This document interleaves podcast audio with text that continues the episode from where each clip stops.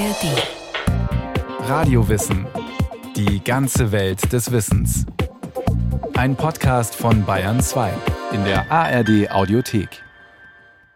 Der Schriftsteller Richard Nathaniel Wright wurde im US-Bundesstaat Mississippi geboren, als Sohn eines Baumwollpflückers und Enkel von Sklaven.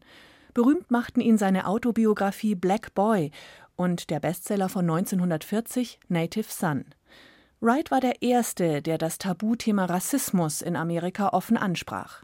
Durch ihn bekamen seine weißen Landsleute eine Ahnung, was es hieß, als Schwarzer im rassengetrennten Amerika aufzuwachsen. Ein Porträt von Frank Halbach.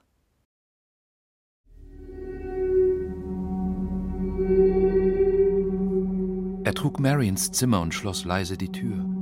Wir sind da. Wachen Sie auf. Er versuchte, sie auf die Füße zu stellen, aber sie sank in die Knie.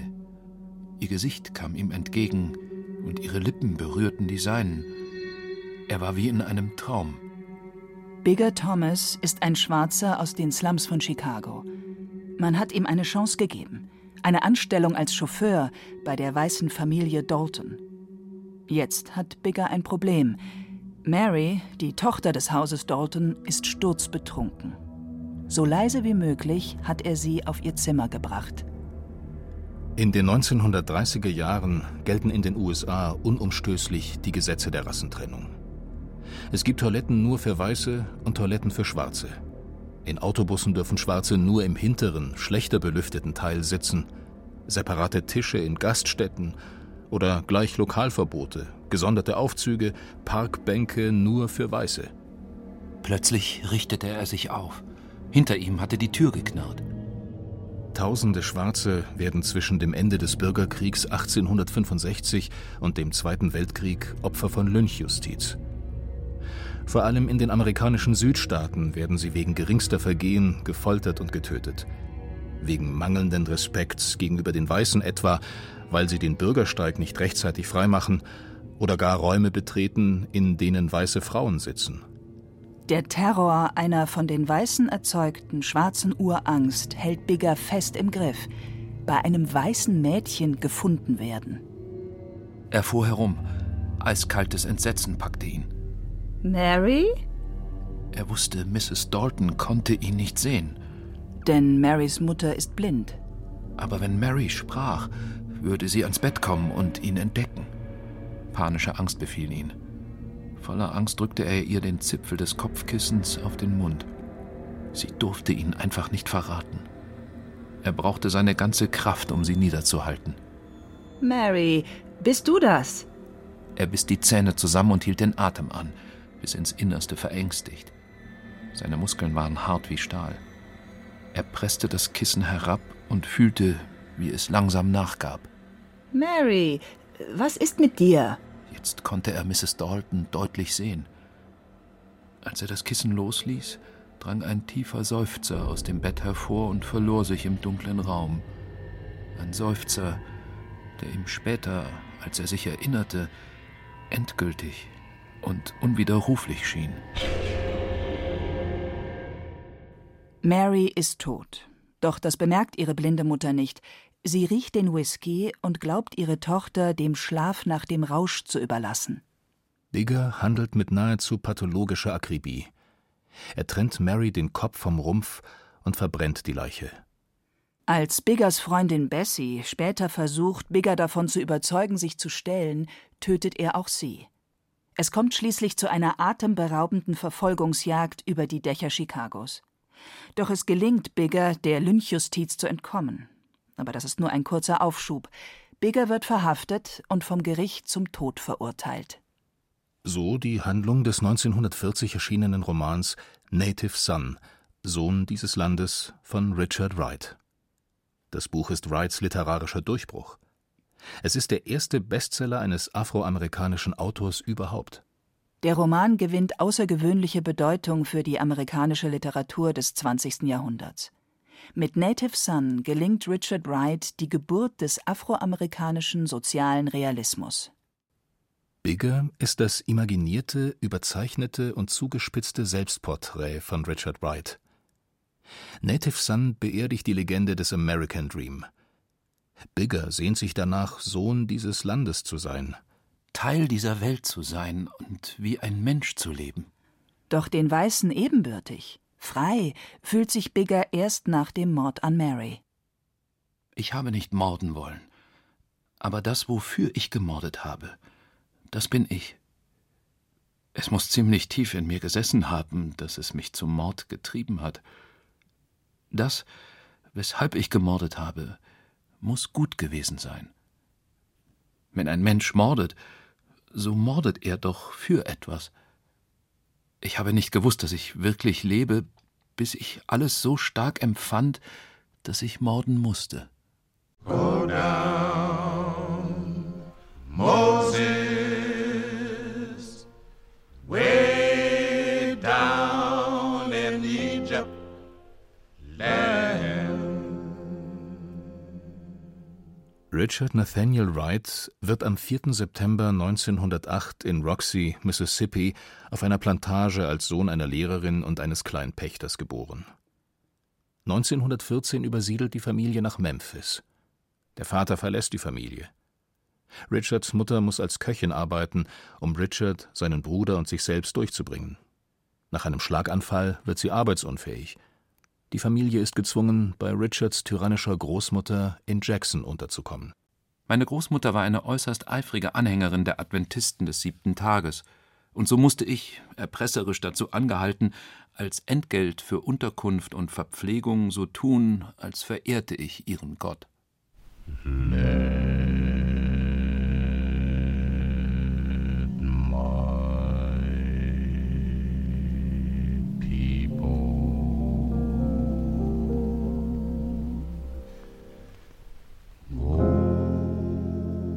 Rassismus des amerikanischen Südens prägt das Leben der gesamten Familie.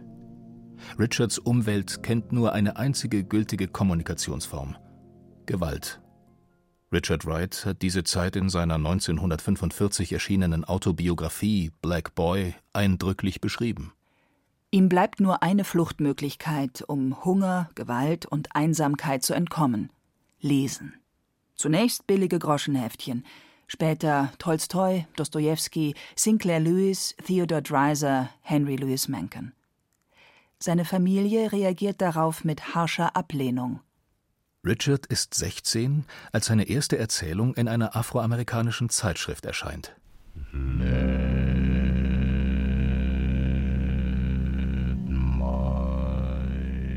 Meine Großmutter kam eines Morgens früh in mein Zimmer und setzte sich an den Rand meines Bettes. Richard, was ist das, was du da in die Zeitung gebracht hast? Es ist nichts weiter als eine Geschichte, die ich mir ausgedacht habe. Eine Lüge also. Teufelswerk ist das. Richard ist fest entschlossen, Schriftsteller zu werden, als er mit 19 nach Chicago geht. Keine gute Zeit. Weltwirtschaftskrise.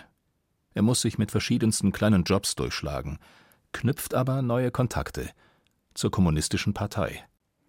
In deren Zeitungen publiziert Richard Artikel und Gedichte und wird Mitglied der Partei. Nach seinem Umzug 1937 nach New York wird er sogar Herausgeber des kommunistischen Blattes Daily Worker. Ein Jahr später erscheint seine erste große Erzählung. Big Boy Leaves Home.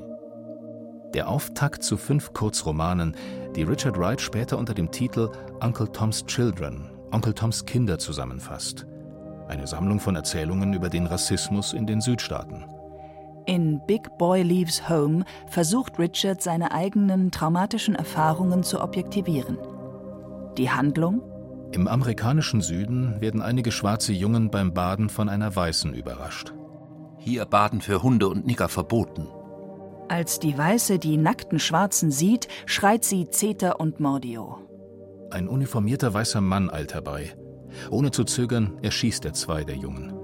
Dem dritten Jungen, Big Boy, gelingt es dem Schützen, das Gewehr zu entreißen. Big Boy erschießt den Weißen. Danach versteckt er sich in Todesangst. Aus seinem Versteck muss er mit ansehen, wie ein weißer Lynchmob seinen Freund Bobo, den vierten schwarzen Jungen, teert, federt und bei lebendigem Leib verbrennt. Big Boy hörte die Todesschreie höher, schriller und immer kürzer gellen. Die Menschenmenge stand unten am Hügel ganz still und gaffte hinauf zu dem flockig weißen, verkrümmten Ding, das sich zusehends schwärzte in den gelb lodernden Flammen. Big Boy gelingt zwar die Flucht nach Norden, doch nur um dort in Richard Wrights Native Son zu Bigger Thomas zu werden. Allein zwischen 1910 und 1920 wächst etwa die schwarze Bevölkerung Chicagos von 45.000 auf 110.000 Menschen an. 1919 ertrinkt ein schwarzer Junge im Michigansee, weil weiße Jugendliche ihn mit Steinwürfen von ihrem Strand fernhalten. Ein weißer Polizist sieht dem Geschehen unbeteiligt zu. Empörte Schwarze gehen ihn daraufhin tätlich an. Die Situation eskaliert. Erst nach einer Woche bringt die Nationalgarde die Lage unter Kontrolle. Am Ende gibt es 23 schwarze und 15 weiße Todesopfer. Als blutroter Sommer gewinnen die Rassenunruhen von 1919 traurige Berühmtheit. Das ist der Hintergrund, vor dem sich Richard Wrights Native Son abspielt. Mit Wrights Schaffen wird die prekäre Situation der schwarzen Amerikas Stoff der Weltliteratur. Das entscheidend Neue daran? Richard Wright ist der erste schwarze Schriftsteller tief aus dem Süden. Geprägt vom Terror des Ku Klux Klan und vom Rassenhass am Mississippi wo Postkarten mit gelünchten Schwarzen weit über die 1930er und 40er Jahre als beliebte Motive verkauft werden. Richard ist von diesem Süden traumatisiert. Waren die Schwarzen bei Richard Wrights Vorgängern heroische Sklaven? So sind sie jetzt geschädigte Menschen. Und Wrights Kritik richtet sich an die Menschheit insgesamt. Die Menschen, die er in seinem Werk darstellt, präsentiert er daher wie Beckett, Brecht, Kafka oder Musil als Menschen ohne Eigenschaften.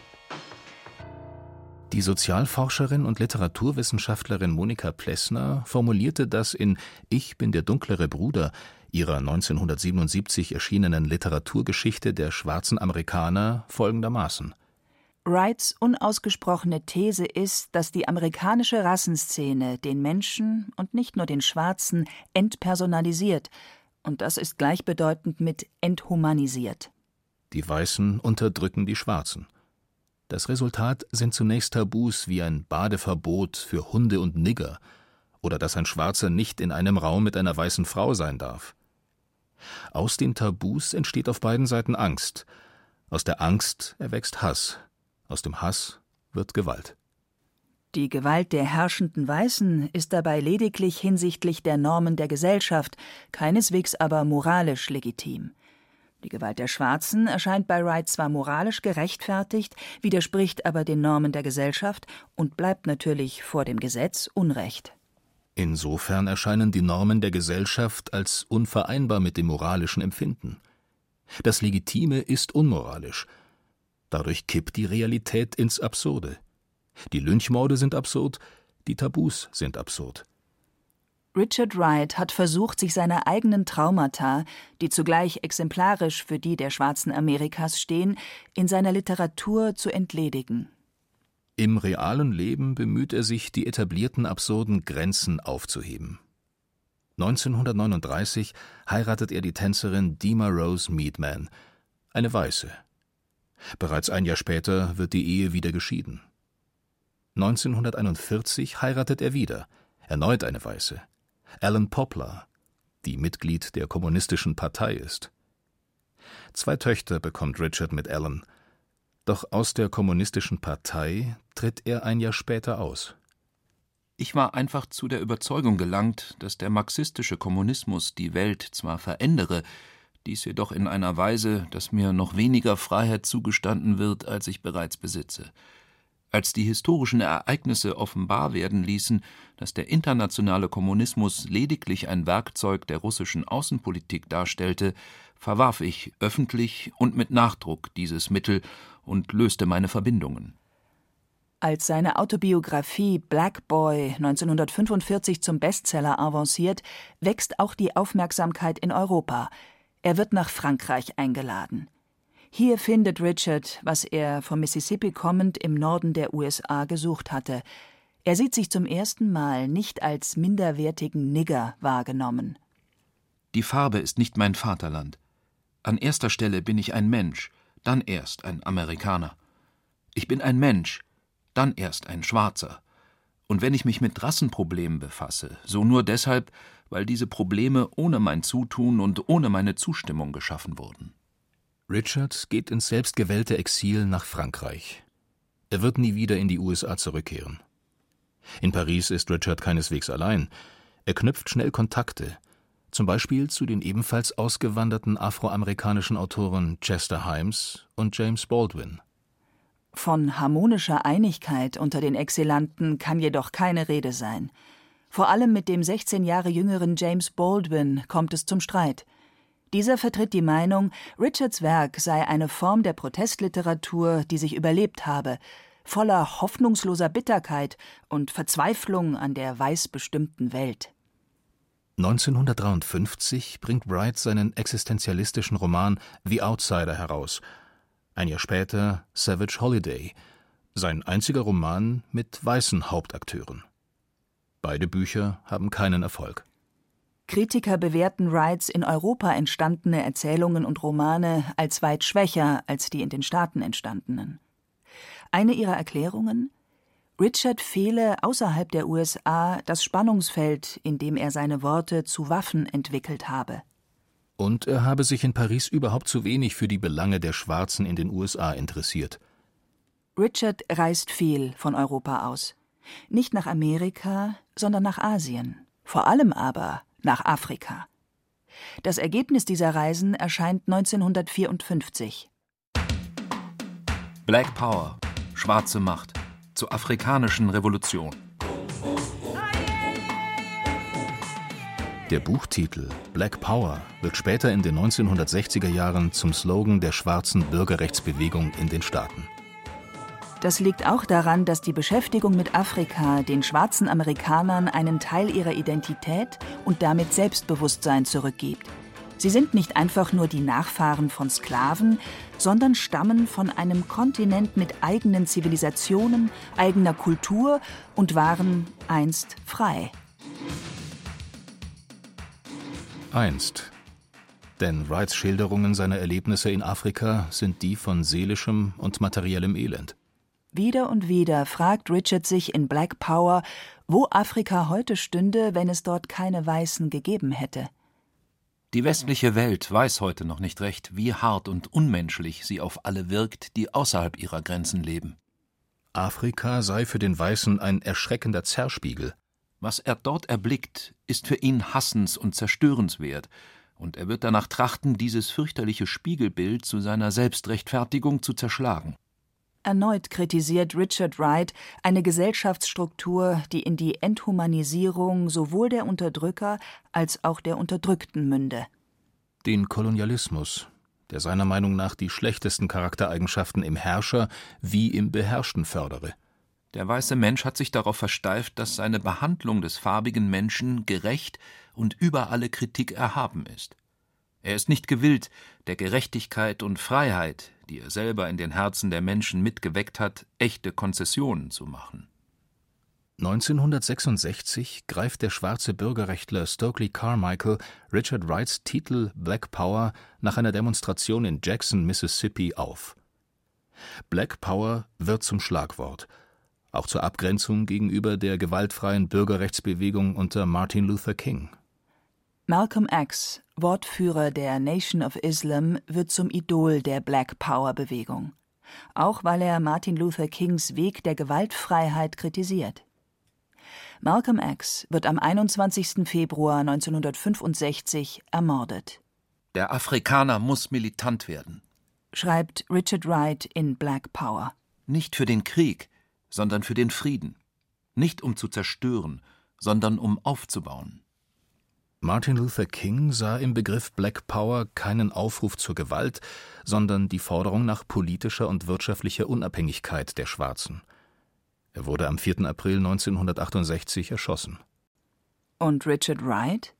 Wäre er die Persönlichkeit gewesen, die Positionen von Malcolm X und Martin Luther King in sich zu vereinigen? Richard erlebt bereits Martin Luther Kings berühmte Rede I Have a Dream von 1963 nicht mehr.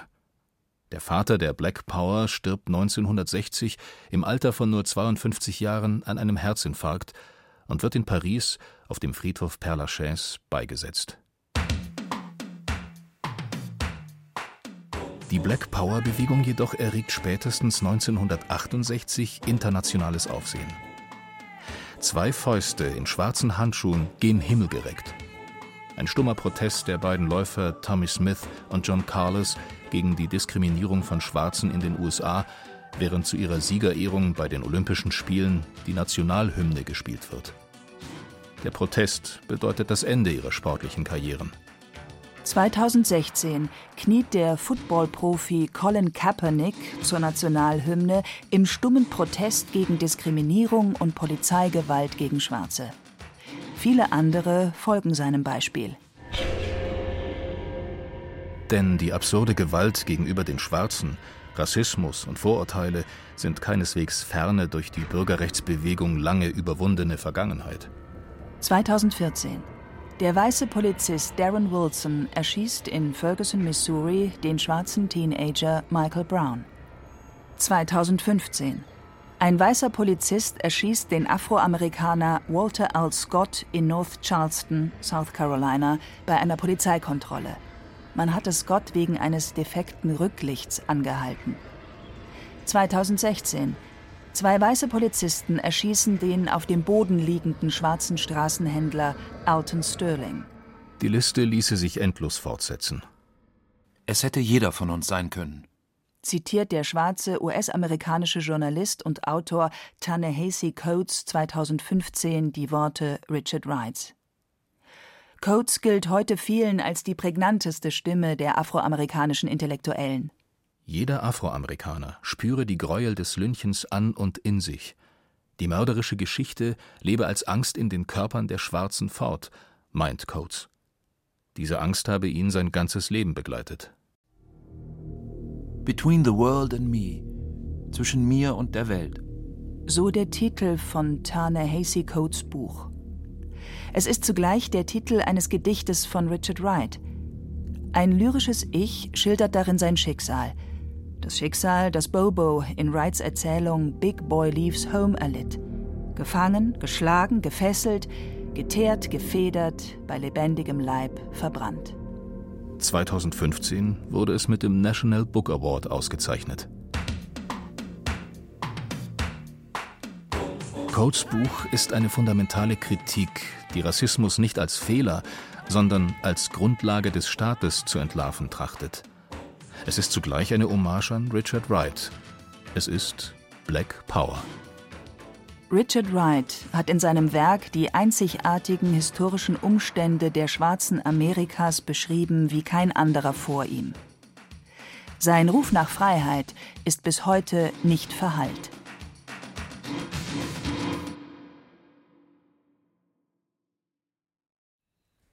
Das war Radio Wissen, ein Podcast von Bayern 2. Autor und Regie Frank Halbach. Es sprachen Hemmer Michel, Christian Baumann und Thomas Leubel. Technik Monika Xenger. Redaktion Andrea Breu. Wenn Sie keine Folge mehr verpassen wollen, abonnieren Sie Radio Wissen unter bayern2.de slash podcast und überall, wo es Podcasts gibt.